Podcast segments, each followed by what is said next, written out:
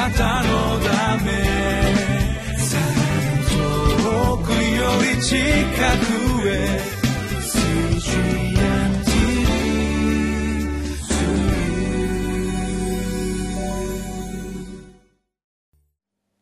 皆さんこんにちは。ミッションエイドクリスチャンフェローシップの牧師関根和夫です。今日もよろしくお願いします。今日は6月29日金曜日、えー、聖書の箇所は使徒の働きの10章の17節から33節で、えー、タイトルが理解でき,、えー、できなくても従うのが真の信仰です。となっています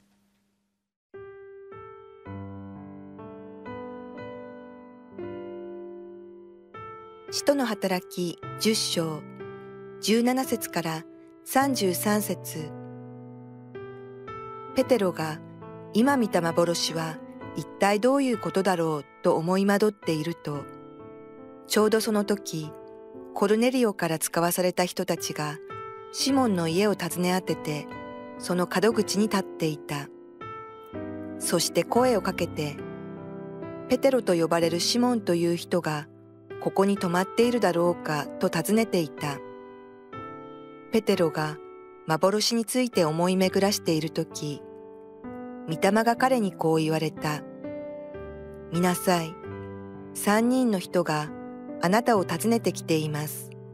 さあ、下に降りて行って、ためらわずに彼らと一緒に行きなさい。彼らを使わしたのは私です。そこでペテロはその人たちのところへ降りて行ってこう言った。あなた方の訪ねているペテロは私です。どんな御用でおいでになったのですか？すると彼らはこう言った。百人隊長コルネリオという正しい人で、神を恐れかしこみ、ユダヤの全国民に評判の良い人が、あなたを自分の家にお招きして、あなたからお話を聞くように、聖なる見つかいによって示されました。それでペテロは彼らを中に入れて泊まらせた。あくる日、ペテロは立って彼らと一緒に出かけた。ヨッパの兄弟たちも数人同行した。その翌日、彼らはカイザリアに着いた。コルネリオは親族や親しい友人たちを呼び集め、彼らを待っていた。ペテロが着くと、コルネリオは出迎えて、彼の足元にひれ伏して拝んだ。するとペテロは彼を起こして、お立ちなさい。私も一人の人間です。と言った。それからコルネリオと言葉を交わしながら家に入り、多くの人が集まっているのを見て、彼らにこう言った。ご承知の通り、ユダヤ人が外国人の仲間に入ったり、訪問したりするのは立法にかなわないことです。ところが、神は私に、どんな人のことでも、清くないとか、汚れているとか言ってはならないことを示してくださいました。それで、お迎えを受けたとき、ためらわずに来たのです。そこでお尋ねしますが、あなた方は一体どういうわけで私をお招きになったのですか？すると、コルネリオがこう言った。た4日前のこの時刻に、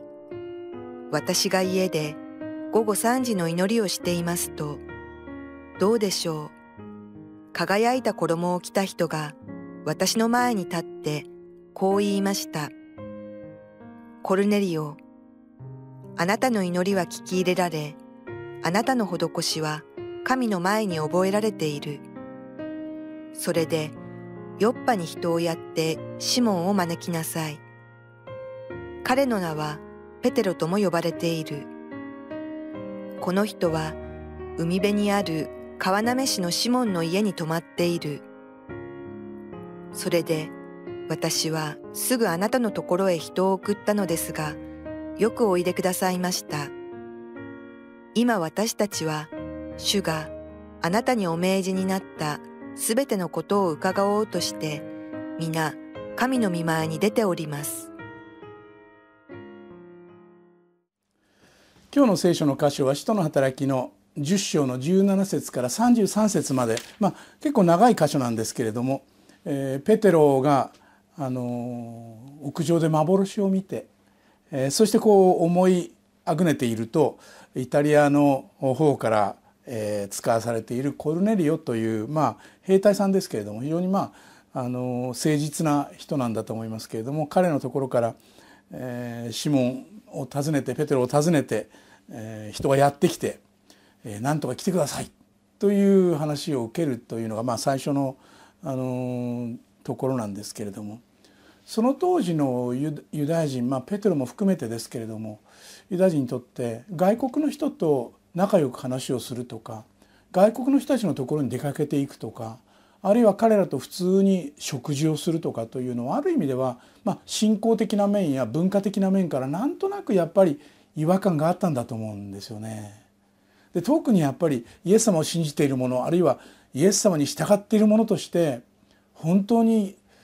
ユダヤ人以外の人たちと自由に話なんかしちゃっていいのかなとかもし向こうに行って例えばあのユダヤ人である私たちが食べないものが出てきたらどうしたらいいんだろうとかそういうふうなことについては非常にまだあのなんていうんだ一般一般的な理解というのがあまりなくてそういう意味ではあのペテルなどは難しいところに立たされたと思うんですね。周りの人は見てたでしょうしで批判的な人は批判して「あんたユダヤ人なのになんだよ」という人もいるでしょうしキリストを信じて自由なはずなのに「えそれもできないの?」という人もいたでしょうしそういう意味ではこういうあの記録使徒の働きのこういう記録というのはキリスト教が異文化との関わりの中でどういうふうに入っていったのかということを調べたりあるいは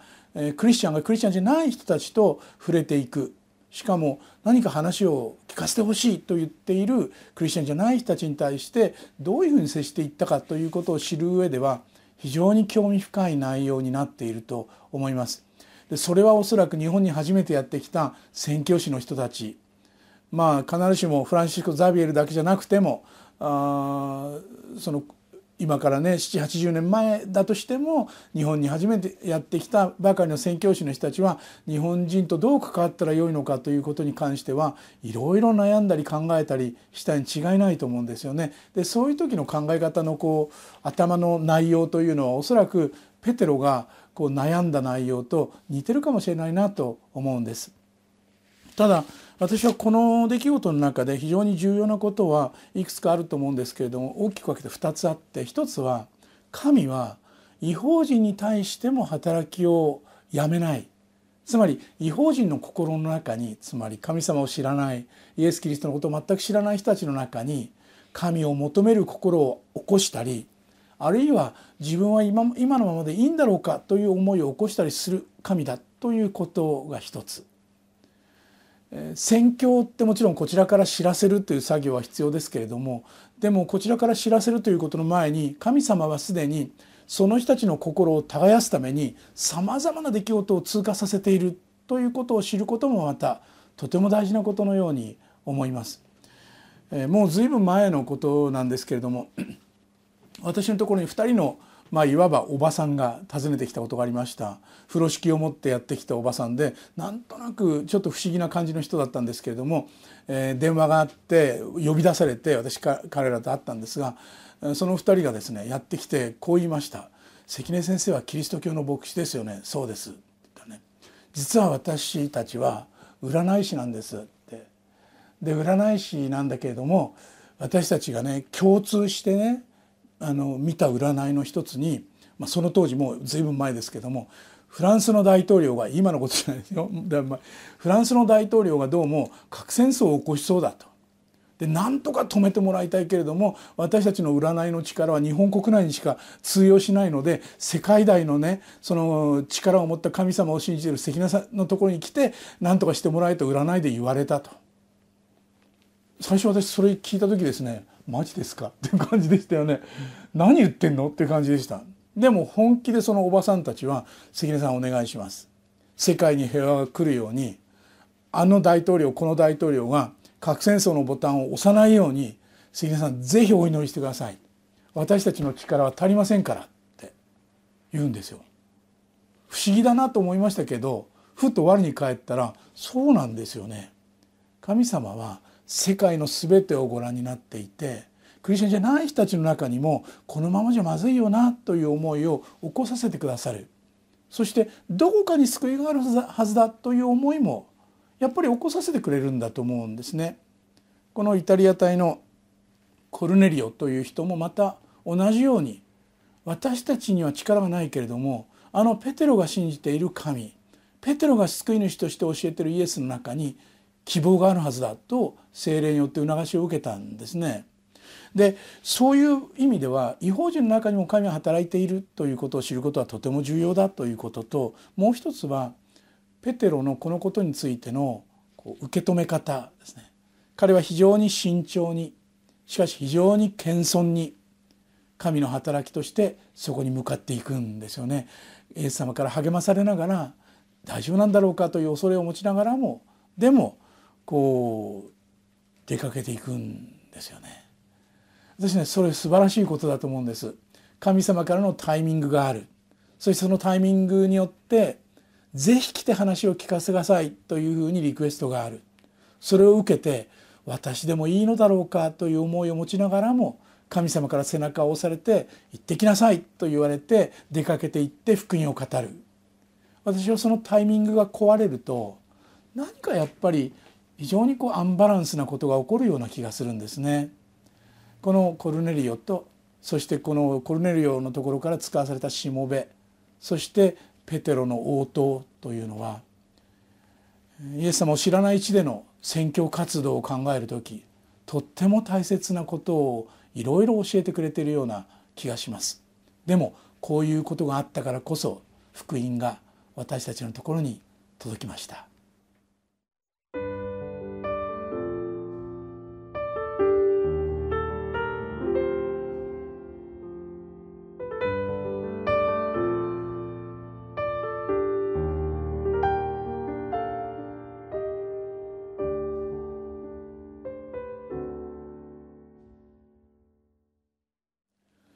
ペテロはこのコルネリオからのしもべたちをこう受け入れた時自信があったかというと決してそんなことはなかったことが分かります。29節それでお迎えを受けた時た,、ま、ためらわずに来たのです。そこでお尋ねしますがあなた方は一体どういうわけで私をお招きになったのですか？って言ってるんですね。ペテロは何ができるって魚を取ることと説教しかできないはずなんですけども何で私を招いたんですか？とか言うんですよね。つまりね自信はないんです。でも神様が後押ししてくださったんで来ました。神様がはっきり道を示してくださったんで来ました。っていうそこがよりどころだったんですね。宣教活動は私たちの自信によるものではなく神様からの後押し神様のタイミングによって道が開かれてくるものなのだろうとつくづく思うんです。そういう意味ではそのことにいつもこう心を向けているというか神様が黙れと言ったら黙るし神様が語れと言ったら語るというその部分はとても大事なことのような気がしますね。そういうことがあったから私たちはイエス・キリストを信じることができたんだろうと思います。私たちの思いを無視してただただ喋り続けられたら私たちはおそらく信じる気持ちにはならないんじゃないかなと思うんですよね。一言祈りましょう。イエス様ペテロがそうであったように慎重にしかし謙遜にあなたの時をわきまえて語るべき時には語り黙るべき時には黙れますようにそういう判断力を私たちに与えてください。でもあなたがどんな人のためにも働いてくださっていることを固く信じられるようにしてください。イエス・キリストの皆によってお祈りします。アーメンあなたのため遠くより近くへ